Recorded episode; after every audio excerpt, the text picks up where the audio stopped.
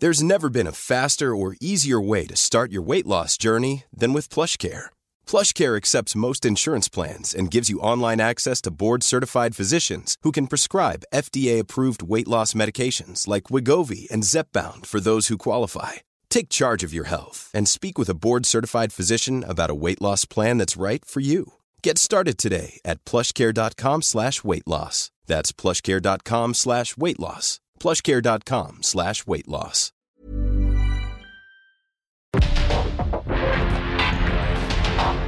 Porque el mundo actual no se entendería sin la economía, las finanzas y los negocios. Acompaña a Mario Maldonado, el columnista de negocios más joven y objetivo del periodismo financiero en su programa. Bitácora de negocios.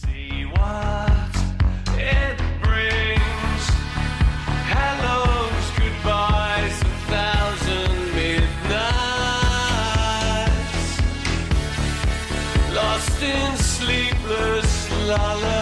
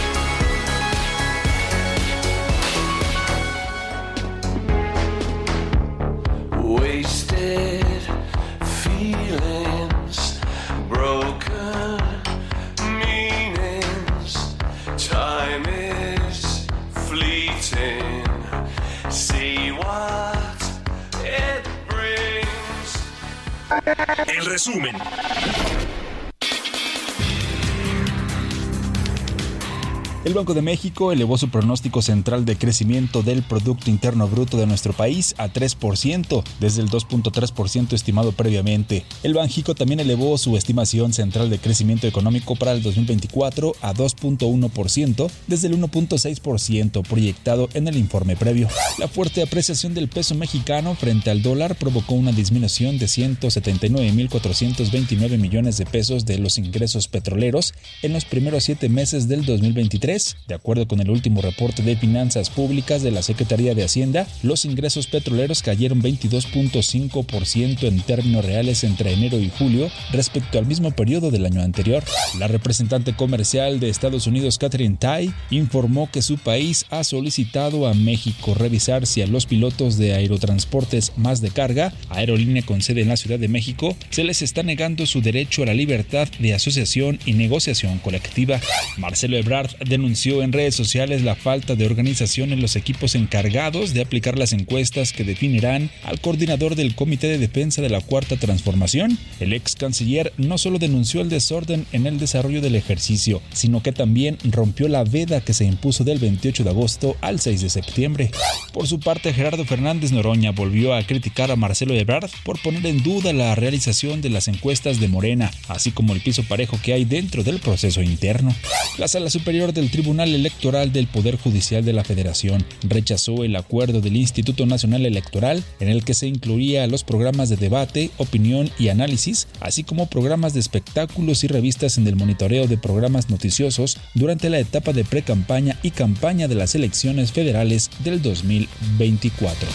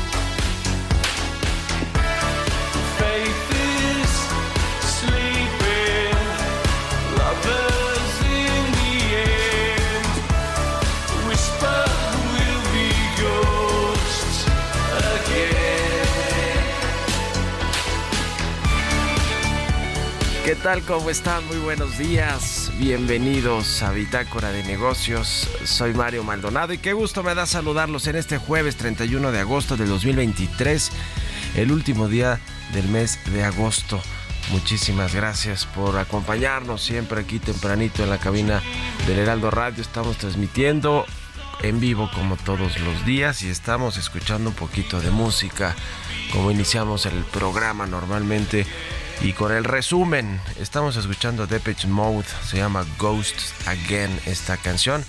Y esta semana hemos escuchado a canciones de artistas que van a presentarse en septiembre, en el mes que comienza mañana, el mes patrio en nuestro país. Y es el caso de estos ingleses de Depeche Mode que van a venir a México el 20 de septiembre a tocar al Foro Sol de la Ciudad de México. Bueno, pues una banda emblemática de los eh, noventas y bueno pues vienen acá a la Ciudad de México estos británicos de Depeche Mode.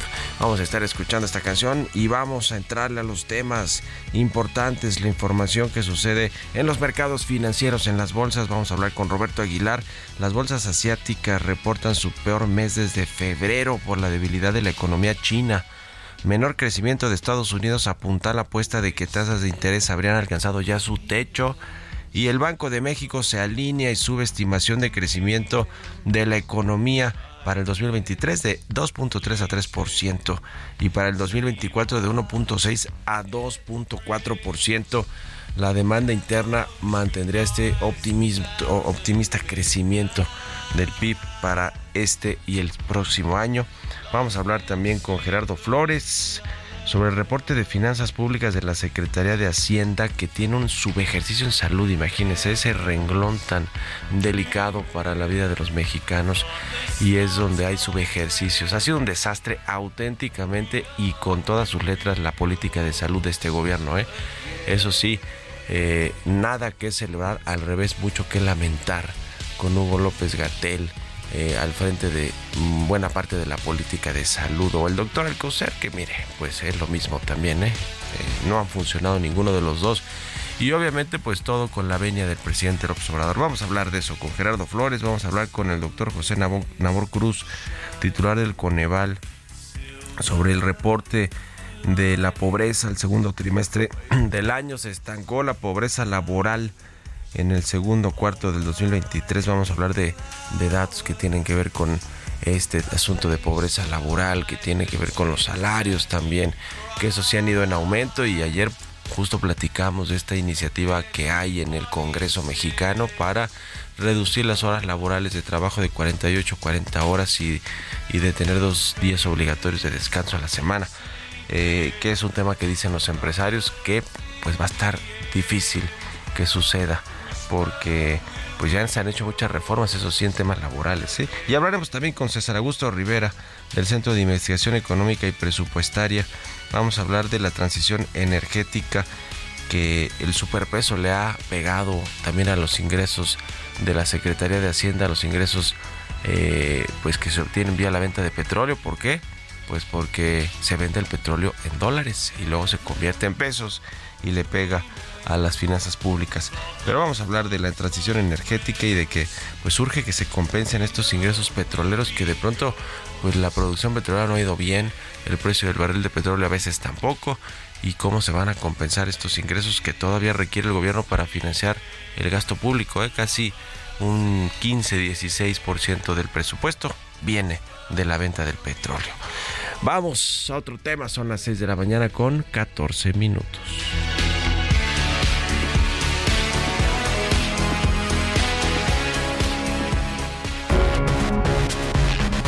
Editorial.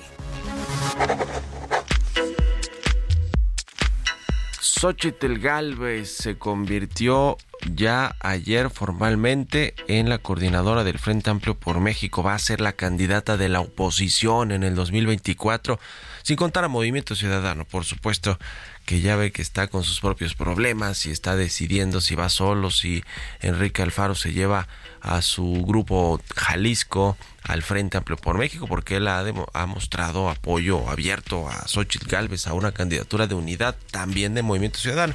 Pero bueno, lo que tiene que ver con el Frente Amplio por México, en el PAN, el PRI, el PRD, las organizaciones ciudadanas que están aglutinadas en este Frente Amplio por México, pues ya cerraron filas, se bajó finalmente Beatriz Paredes, como ya lo habíamos dicho, ¿eh? ayer aquí lo dijimos a primera hora, era lo más probable que se bajara, que declinara, en un común acuerdo con el PRI, ¿eh? porque no hubo nada de esto de que la bajaron a fuerza, habían sido reglas y acuerdos previos que se, instituyeron de forma previa en el Frente Amplio por México. La candidata que tuviera eh, pues eh, menos eh, simpatías en términos de las encuestas, pues iba a declinar y mire, con 15 puntos adelante Xochitl Galvez sobre Beatriz Paredes, pues no iba, no podía ser que no declinara. Además, según dicen en el frente, pues estaba en riesgo la injerencia de Morena en la elección del domingo en las votaciones primarias que,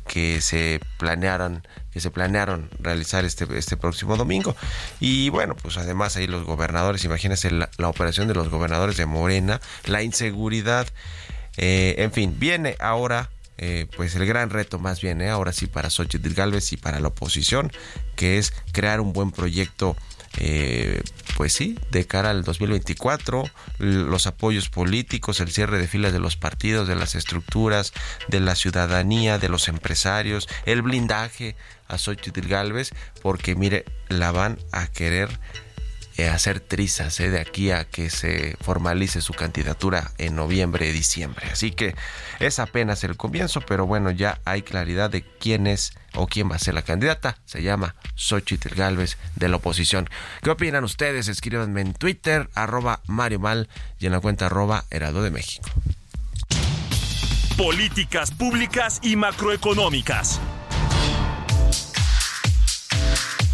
Y uno, uno de los temas a propósito de las campañas que ya comenzaron, aunque de forma muy adelantada y violando las leyes electorales, va a ser sin duda alguna el de la salud, ¿eh? porque si ha habido algo desastroso en este gobierno, que creo que han sido muchas cosas, es el sector salud, que además de todo trae subejercicios y vamos a platicar de eso con Gerardo Flores, como todos los jueves. ¿Cómo estás, Gerardo? Buenos días.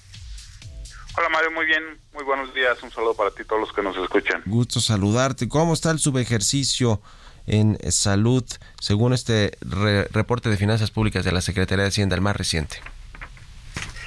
Mira, eh, en la parte de salud, de, la parte del ejercicio del gasto, eh, lo que reporta la Secretaría de Hacienda es que para el periodo de enero-julio eh, se han 69.500 millones de pesos de gasto, eh, lo que representa para empezar una caída de 14.1% en términos reales respecto al año pasado, al mismo periodo del año pasado.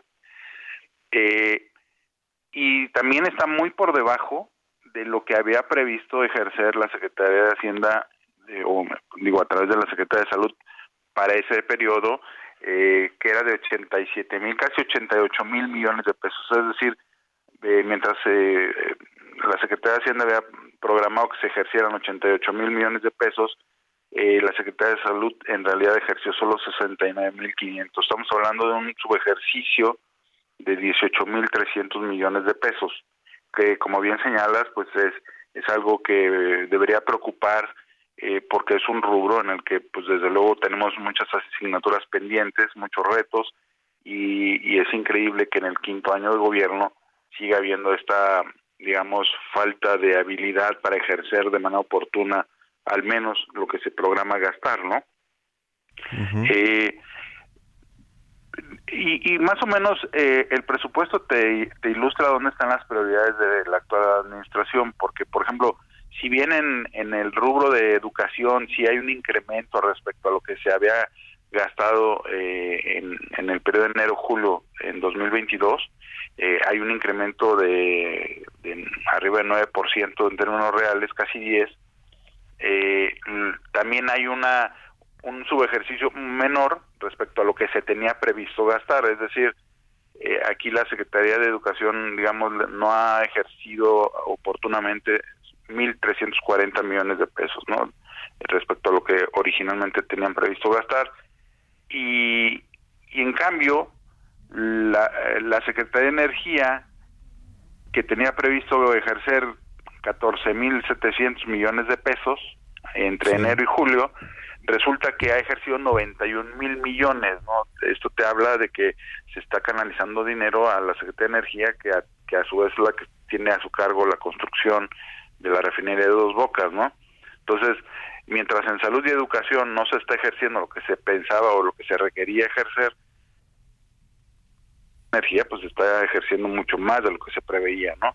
Eh, y en seguridad pública, otro rubro muy importante para la población, pues también traemos un ejercicio de un subejercicio de 7.600 millones de pesos, ¿no? Entonces esto te habla de que el gobierno pues tiene muy claras sus prioridades eh, en este quinto año de gobierno, eh, pero claramente no están en los rubros de salud y de seguridad pública, por lo menos en educación pues, están quedando un poquito cortos, pero lo que es en educación y salud, eh, perdón, en salud y seguridad pública, eh, pues sí están, digamos, alejados de lo que deberían haber gastado, ¿no? Pues qué cosa, qué cosa con este asunto del sector salud en particular, que se estén, ya sabemos hacia dónde se están eh, desviando los recursos, ¿no? Para los proyectos prioritarios del presidente, para la refinería de dos bocas, para el tema de la energía, que es un desastre también, pero lo prioritario para cualquier gobierno, pues son estos temas de salud, de educación, de seguridad. Y ahí se están distrayendo los, por lo menos los esfuerzos, porque estos subejercicios quizá pues no son adrede, porque sí están los recursos etiquetados en el presupuesto, pero no se terminan de ejecutar. ¿Por qué? Pues por ineficiencias y por, y por falta de capacidad de muchos de los funcionarios. En fin, qué tema. Gracias, como siempre, Gerardo. Un abrazo y muy buenos días. Un abrazo, Mario. Buenos días. Que estés muy bien. Hasta luego. Es Gerardo Flores, como todos los jueves, nuestro analista de políticas públicas. Síganlo en Twitter, Gerardo Flores R. Vámonos a otra cosa. Economía y mercados. Roberto Aguilar ya está aquí en la cabina del Heraldo Radio. Mi querido Robert, ¿cómo te va? Buenos días. ¿Qué tal, Mario? Me da mucho gusto saludarte a ti y a todos nuestros amigos. Fíjate que se acaba de dar a conocer el dato de la tasa de desempleo correspondiente al mes de julio y aquí hay claroscuros porque fíjate que si se mide con respecto al mismo periodo, pero el año anterior, la tasa eh, de desempleo rebotó ligeramente de 2.9 a 3.1%. Ya cuando se habla de la, del tema desestacionalizado, es decir, julio contra junio, pues se mantuvo prácticamente sin cambio en 2.9%. También te comento que pues básicamente lo que está pasando con los mercados es que las bolsas asiáticas se encaminaban a su peor mes desde febrero.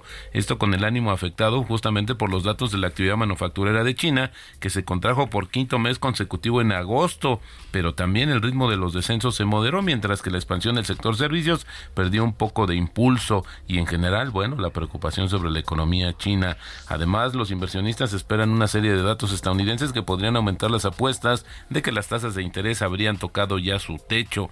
Y es que de hecho las bolsas de Estados Unidos subieron después de que una serie de indicadores económicas, económicos sorprendieran en general a la baja. Las nóminas privadas registraron una caída mensual de 52.3%, lo que se suma a los indicios del debilitamiento del mercado laboral. También ayer se dio a conocer justamente que el Producto Interno Bruto del segundo trimestre, en su segunda lectura, se revisó a la baja. La atención se centra ahora en las cifras de inflación medidas por los gastos del consumo personal en Estados Unidos, que este es el indicador de inflación preferido por la Reserva Federal y el informe también de creación de empleos que se va a dar a conocer mañana.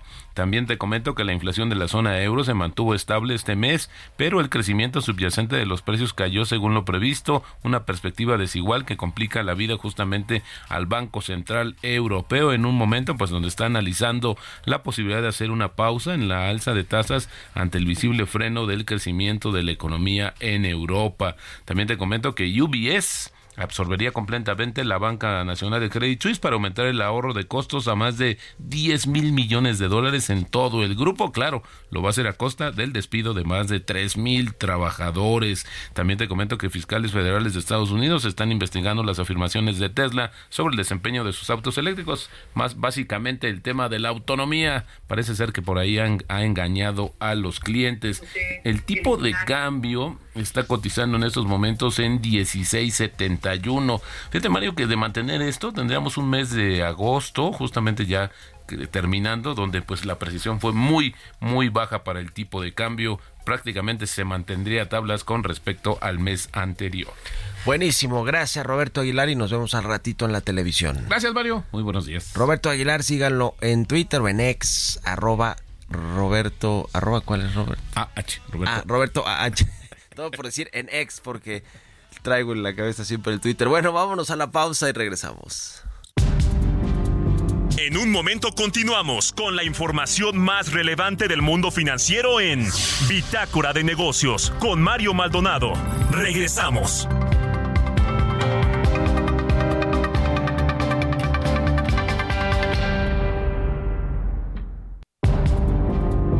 Estamos de vuelta en Bitácora de Negocios con Mario Maldonado.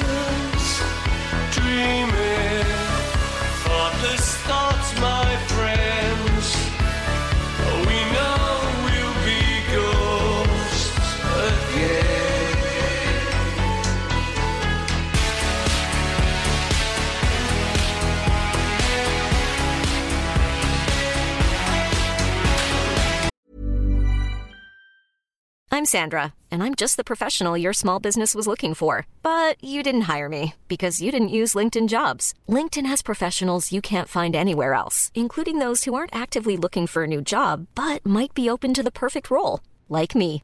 In a given month, over 70% of LinkedIn users don't visit other leading job sites. So if you're not looking on LinkedIn, you'll miss out on great candidates like Sandra. Start hiring professionals like a professional. Post your free job on linkedin.com/people today.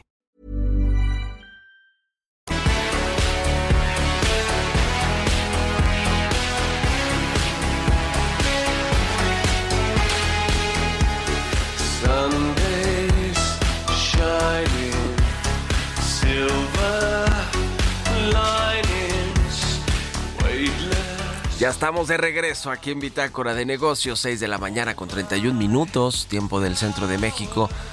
Y regresamos con un poquito de música. Gracias por seguir aquí con nosotros en estas frecuencias del Heraldo Radio. Estamos escuchando a los británicos de Depeche Mode. Se llama Ghost Again esta canción. Y ya es una eh, canción que está incluido en su más reciente material discográfico, ya no sé si se diga así, pero bueno, su más reciente álbum de Depeche Mode que se llama Memento Mori. Lo lanzó en febrero de este año y van a venir estos británicos de Depeche Mode el 20 de septiembre a presentarse aquí en la Ciudad de México en el Foro Sol eh, este, este mes de septiembre y estamos escuchando canciones de artistas que van a tocar en México en el mes patrio. Vámonos con esto al resumen de noticias, al segundo resumen con Jesús Espinosa.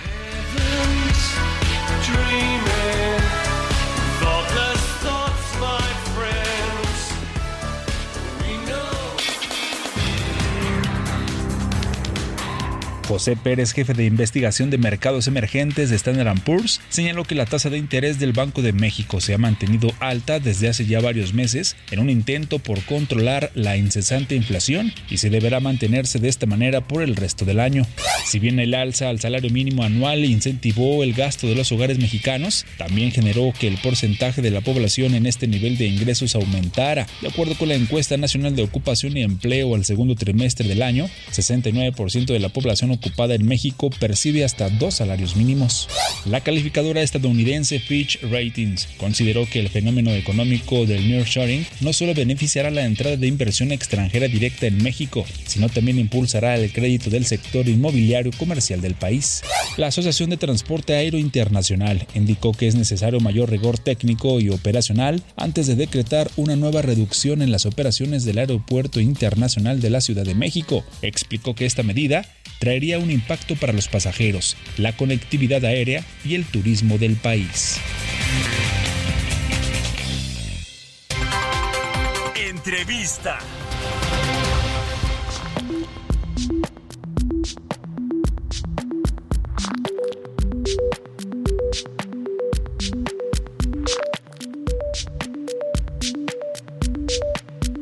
Bien, ya le platicaba al inicio del programa, vamos a conversar con el doctor José Nabor Cruz, él es secretario ejecutivo del Consejo Nacional de Evaluación de la Política de Desarrollo Social, el Coneval.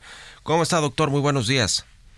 ¿Qué tal, Mario? Muy buenos días. Un gusto platicar nuevamente contigo y todo tu auditorio. Igualmente, pues para hablar de este seguimiento trimestral que hacen ustedes en torno pues a, a los a la pobreza en todo, todos los renglones, pero en particular ahora sobre el reporte de pobreza laboral en el segundo trimestre del año, cómo eh, se observaron las tendencias de en este en este renglón. Claro que sí. Eh, el pasado martes, una vez que INEGI dio a conocer la encuesta nacional de ocupación y empleo correspondiente al segundo trimestre de este año, pues desde Coneval nos dimos a la estimación del porcentaje de población en situación de pobreza laboral. Rápidamente recordar cuál es, cómo se compone este indicador. Es básicamente tomar lo, el dato de los ingresos laborales de las personas y compararlo con el valor monetario de la canasta alimentaria que para este segundo trimestre 2023 se ubica en alrededor de un poco más de 2.100 pesos mensuales en el ámbito urbano y 1.650 pesos en el ámbito rural. Entonces, tenemos que el 37.8% de la población a nivel nacional tiene ingresos laborales, exclusivamente ingresos laborales por debajo del valor monetario de la canasta alimentaria. Es decir, ese 37.8% está en situación de pobreza laboral. Si lo vemos en un comparativo anualizado, eh, tenemos una reducción. En el segundo trimestre de 2022 eh, se ubicaba este indicador en un 38.3% de la población en situación de pobreza laboral. Y si lo vemos, eh, lo comparamos con el trimestre inmediato anterior, eh, prácticamente nos ubicamos en los mismos niveles que el primer trimestre de este año, ya que en ese momento se ubicó en 37.7% y ahora, como te reitero, 37.8%, esto en promedio nacional. El tema, el tema de los salarios, cómo ha influido en este indicador de, pobreza laboral. Sabemos que ha, ha, venido aumentando el salario mínimo de forma eh, progresiva, pero pues muy contundente, ¿no? Esos acuerdos entre la iniciativa privada, los sindicatos y el gobierno y esto ha, generado un efecto faro, le llaman los expertos, en el resto pues de los salarios, en los salarios promedio en México. Esto ha influido, ah, digamos, ha sido el componente principal de este indicador de pobreza laboral. Efectivamente, Mario, de hecho, si, si al analizar la información de manera anualizada, encontramos que el agregado, el total de los ingresos laborales en promedio nacional tuvo un incremento de 6.8% entre el segundo trimestre de 2022 y el segundo trimestre de 2023. Eh, prácticamente el ingreso laboral per cápita, al tener este eh, incremento de casi 7 puntos porcentuales, pues nos ubica, eh, si vemos en el periodo eh, comparativo que estamos presentando entre el primer trimestre de 2012 al segundo trimestre de 2023, tenemos el punto más alto del ingreso laboral real per cápita en estos 11 años, eh, en ubicarse en, alrededor de 3.076 pesos como eh, ingreso mensual per cápita para este 2023. Eh, evidentemente el acumulado del, del incremento del salario mínimo ha sido un factor, pero también me parece importante eh, destacar la recuperación de los mercados laborales entre el segundo trimestre del año pasado y este primer segundo trimestre de 2023 tenemos un incremento de un poco más de un millón de personas eh, que ingresaron al mercado laboral en nuestro país y eso pues también ha sido un factor que en lo positivo ha permitido tener esta evolución de, del indicador de pobreza laboral. Uh.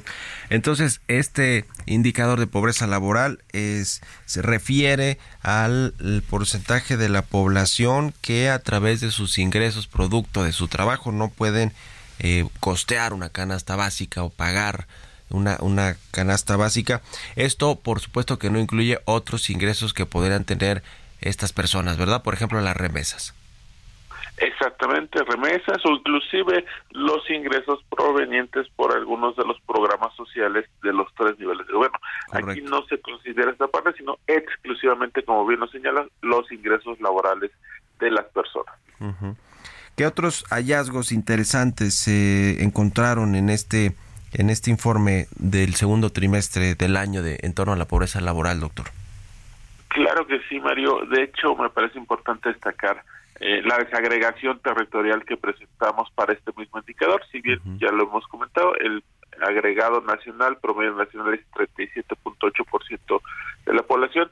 Si lo desagregamos por un ámbito urbano y rural, sí vemos un contraste importante. Mientras que en las áreas urbanas del país, eh, porcentaje de población en situación de pobreza laboral es solamente del 33.9%, cuando hacemos la estimación para las zonas rurales del país, recordar que aquellas zonas rurales son aquellas que tienen menos de 2.500 habitantes, localidades relativas. Uh -huh. Pues aquí tenemos eh, que el 50.2% de la población está en situación de pobreza laboral. Es decir, la mitad, prácticamente la mitad de la población que habita en áreas rurales del país está en situación de pobreza laboral. Si bien, también debo decirlo, prácticamente este indicador es de los menores niveles en esta serie de 2012 a 2023, pues sí es un tema, me parece que hay que seguir buscando la manera de fortalecer los ingresos laborales en las zonas rurales para que este indicador pues se vaya acercando al promedio nacional, reitero, que está en un 50.2%. También otro elemento a destacar pareciera que seguimos en una trayectoria ya con una mayor estabilidad del valor monetario de la canasta alimentaria. Eh, en el anualizado tenemos que la canasta alimentaria en el ámbito urbano creció un 8.8% y en el ámbito rural un prácticamente niveles muy similares, un por ciento. Sin embargo, por arriba del promedio de la inflación, que para este segundo trimestre de 2023 promedió 5.7%. Eh, eh, eh, insisto, parece que tenemos una tendencia ya de reducción. Eh, recordar que hacia mediados de 2022 estas canastas alimentarias, en tanto en el ámbito urbano rural, se ubicaron en un 14% su incremento anualizado, ahora fue de 9 y 8.8% respectivamente en el ámbito urbano rural, pero bueno, eh, será importante que en los siguientes meses siga una trayectoria de recuperación de descendente de este valor para que pudiéramos tener inclusive un poco más de mayores reducciones de los niveles de pobreza laboral. Y finalmente, si vemos en la desagregación en las entidades del, del país, Mario, pues tenemos también, como siempre, dos extremos muy, muy importantes. Por un lado, Chiapas, Oaxaca y Guerrero son las entidades con mayores niveles de su población en situación de pobreza laboral. Eh, estamos hablando de más de un 55% de su población en esta condición para estas tres entidades. Y por el otro extremo, eh, Baja California Sur, California y Chihuahua son las tres entidades con menores niveles de pobreza laboral. Las dos Baja California rondan en menos del 20% de su población y Chihuahua ronda hacia el 24% de su población. Eh, evidentemente, estas tres entidades pues tienen eh, en promedio eh, sus áreas laborales, ingresos muy por arriba de la media nacional y eso pues claramente ha permitido que tengan menos, entre un 20 y un 25% de su población en situación de pobreza laboral. Pues muy interesante. Claro que ha tenido que ver este indicador de inflación del, de los bienes y servicios que eh, tenemos en México, que ha venido a la baja y bueno, pues esto también le ha dado eh, mayor poder adquisitivo a los a los trabajadores. Muchas gracias como siempre, doctor, por estos minutos aquí en el Heraldo Radio y estamos en contacto. Muy buenos días. Muy buenos días, Mario. Muchísimas gracias. Hasta luego, es el doctor José Nabor Cruz, secretario ejecutivo del Coneval, el organismo encargado pues de medir la pobreza y de evaluar los programas de desarrollo social o los del bienestar, como les llaman aquí en actualmente en el gobierno del presidente López Obrador de la 4T. 6 con 43 minutos de la mañana, vámonos con las historias empresariales. Historias empresariales.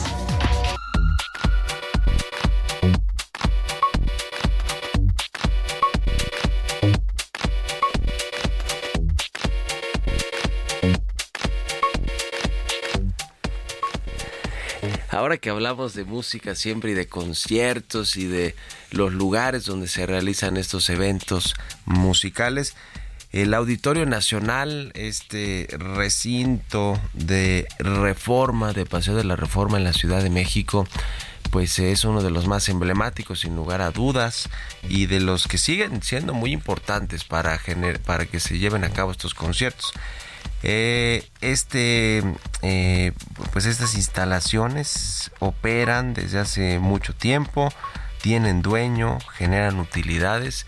Se han preguntado de cuántas son estas utilidades e ingresos que tiene el Auditorio Nacional por ser, eh, por auspiciar los conciertos de muchos cantantes y artistas, bandas, etcétera.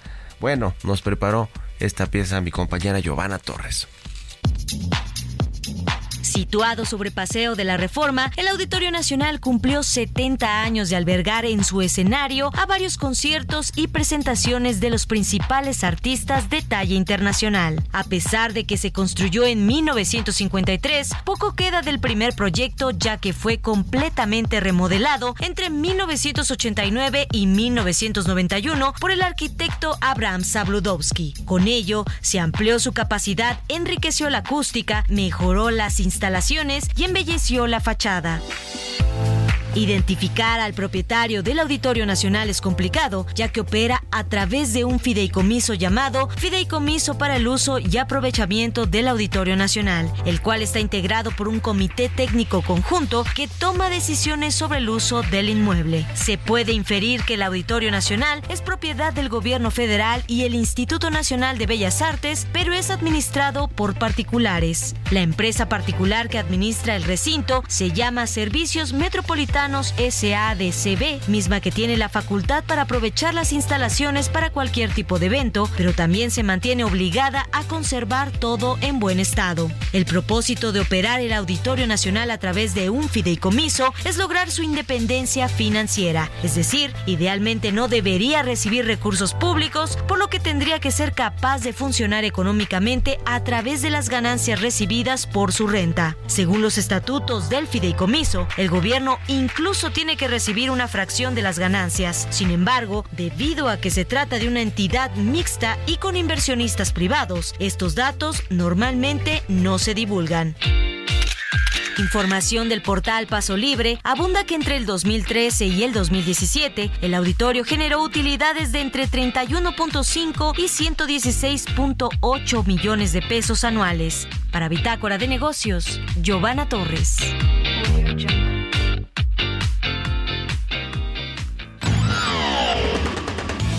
Mario Maldonado en Bitácora de Negocios.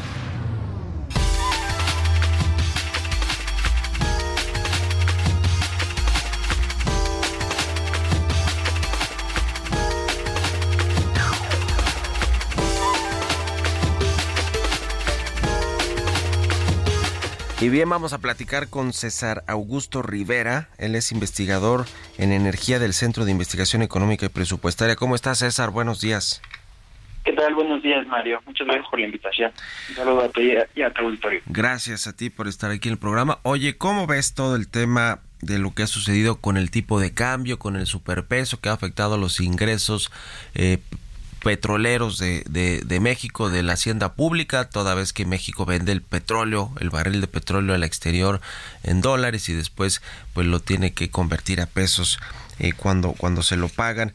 Eh, este, este asunto es un tema de finanzas públicas y tú publicaste un documento interesante que se llama Transición Energética Urge que se que haya una estrategia que compense los ingresos petroleros, además de que pues hoy el, una parte del presupuesto sigue estando financiada por los ingresos petroleros y, y esto pues está supeditado al, a la producción, a la exportación, al precio del barril de petróleo. A ver, cuéntanos. Sí, así es. Eh, esta investigación tiene eh, varias eh, puntos que, que, que, toca para hacer el análisis hay que tomar eh, varia, variables muy importantes como las como las que mencionaste, ¿no? Que es el tipo de cambio, eh, la producción, eh, el, el, el, precio de la mezcla mexicana. Okay. Entonces ya con estos eh, con estos variables nosotros hacemos un, un, análisis de en la transición energética en una era postpetróleo qué pasará. ¿no? Eh, como lo menciona, seguimos dependiendo eh, de, de, un porcentaje, eh, si bien está disminuido, de, la, de los ingresos petroleros o lo que nosotros le llamamos en este documento los ingresos carbonizados. A la fecha, eh, esta dependencia, o la estimada para 2023, es de un 22, 22.4% respecto a los ingresos totales. ¿no? Es, es, esta es la aportación que hacen los ingresos petroleros. Ahora, ¿qué es lo que sucede o va a suceder eh, en, en, el futuro? En una transición energética es la pregunta que nosotros hacemos. ¿no? Eh, si, si, si, hoy eh, buscamos una nueva estrategia que sustituya, ¿cuál va a ser? Eh, esa es nuestra pregunta, ¿no? Entonces, eh, asociamos o, o, que hay que buscar o reformar uno los subsidios eléctricos o, o a la tarifa eléctrica. Sin embargo, en, nuestro análisis mencionamos que el subsidio a, las tarifas eléctricas se debe de focalizar y no se debe de dejar eh, en cuenta, no se debe dejar que este esta reforma sea eh, o impacte de, manera efectiva a los hogares más vulnerables, que en este caso, eh, como hemos observado también en nuestros análisis, eh, el subsidio a las tarifas eléctricas tiene una, un beneficio, pero a los deciles eh, de mayores ingresos. Por otra parte, también mencionamos que eh, se debe de, de impulsar los impuestos ambientales subnacionales porque los, los ingresos eh, carbonizados tienen un impacto también en, en, los estados. ¿no? Si, si estos disminuyen, los ingresos eh, de los estados eh, van a disminuir. Sí, sin duda alguna es un tema eh, pues que debe de tomar en cuenta el gobierno, sobre todo ahora que va a, pre- a presentar el paquete económico del próximo año, que ya debe estar pues completamente diseñado, no quizá le estén haciendo los últimos ajustes, pero ¿crees que haya algo de esto incluido en el en la propuesta que van a presentar la Secretaría de Hacienda el 8 de septiembre al Congreso? Eh, la- en mi particular opinión creo que no, no, no va a haber algo relacionado con, con estas eh, eh, estrategias que nosotros mencionamos como una reforma a subsidios, eh, que impulsan eh, tal vez eh, con los estados un- lo- los impuestos ambientales, creo que no, este, no se va a ver. Sin embargo, creo que sí se debería de hacer un énfasis tal vez en, la- en- en cómo es que se estiman estos eh, ingresos petroleros, ¿no? Porque como mencionaste al principio, eh, lo- los, los ingresos eh, actuales de 2023 no están alcanzando a cubrir los estimados. Ahorita estamos en un 20, 20% por debajo del estimado. Entonces, eh, hay que el- hay que ver cómo es que se va a sustituir eso que se tenía estimado para este año, ¿no? Si el próximo año eh, se, se tiene previsto este, que aumente el precio del petróleo, este, si va a ser correcta esa estimación. Eso es creo que lo que es lo importante para en vísperas para la, la LIF y para este, el PEF, ¿no? El presupuesto de egresos.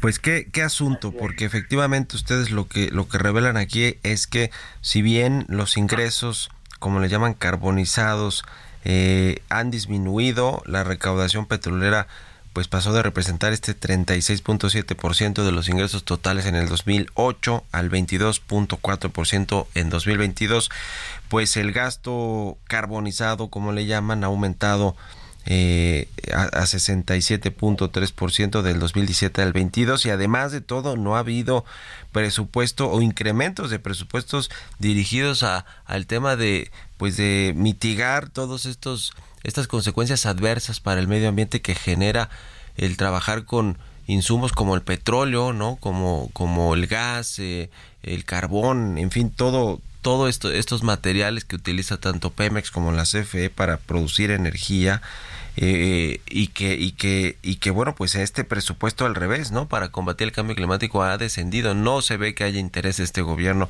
por el tema del, del combate al cambio climático a pesar de que está adherido a bueno a, muchos de estos convenios internacionales de, de combate al cambio climático y a las energías contaminantes. En fin es una tónica que ya hemos visto eh, pues, pues en todo el sexenio del presidente López Obrador. Ojalá que esto, que esto cambiara porque pues México parece que se está quedando muy muy atrás en toda la transición energética eh, que está sucediendo en el mundo. Pues interesante lo que publicaron ayer en el Centro de Investigación Económica y Presupuestaria. César Augusto Rivera, muchas gracias por estos minutos y muy buenos días. Muchas gracias, Mario. Gracias. Hasta luego. Que estés muy bien, hasta luego. Pues se acabó el programa. Muchas gracias a todos y a todas ustedes por habernos acompañado este jueves aquí en Bitácora de Negocios. Se quedan en estas frecuencias del Heraldo Radio con Sergio Sarmiento y Lupita Juárez. Nosotros nos vamos a la televisión, al canal 8 de la televisión abierta a las noticias de la mañana y nos escuchamos aquí mañana tempranito a las 6. Muy buenos días.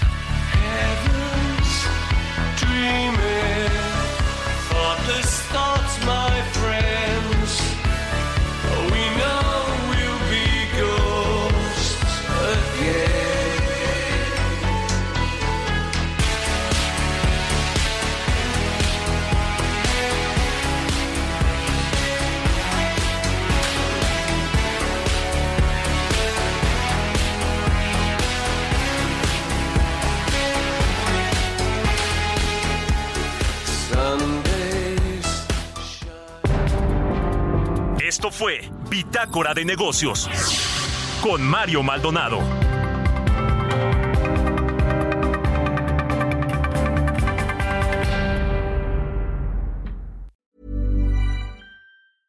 Even when we're on a budget, we still deserve nice things. Quince is a place to scoop up stunning high-end goods for 50 to 80% less than similar brands. They have buttery soft cashmere sweaters starting at $50, luxurious Italian leather bags, and so much more. Plus, Quince only works with factories that use safe, ethical, and responsible manufacturing. Get the high-end goods you'll love without the high price tag with Quince. Go to quince.com/style for free shipping and 365-day returns.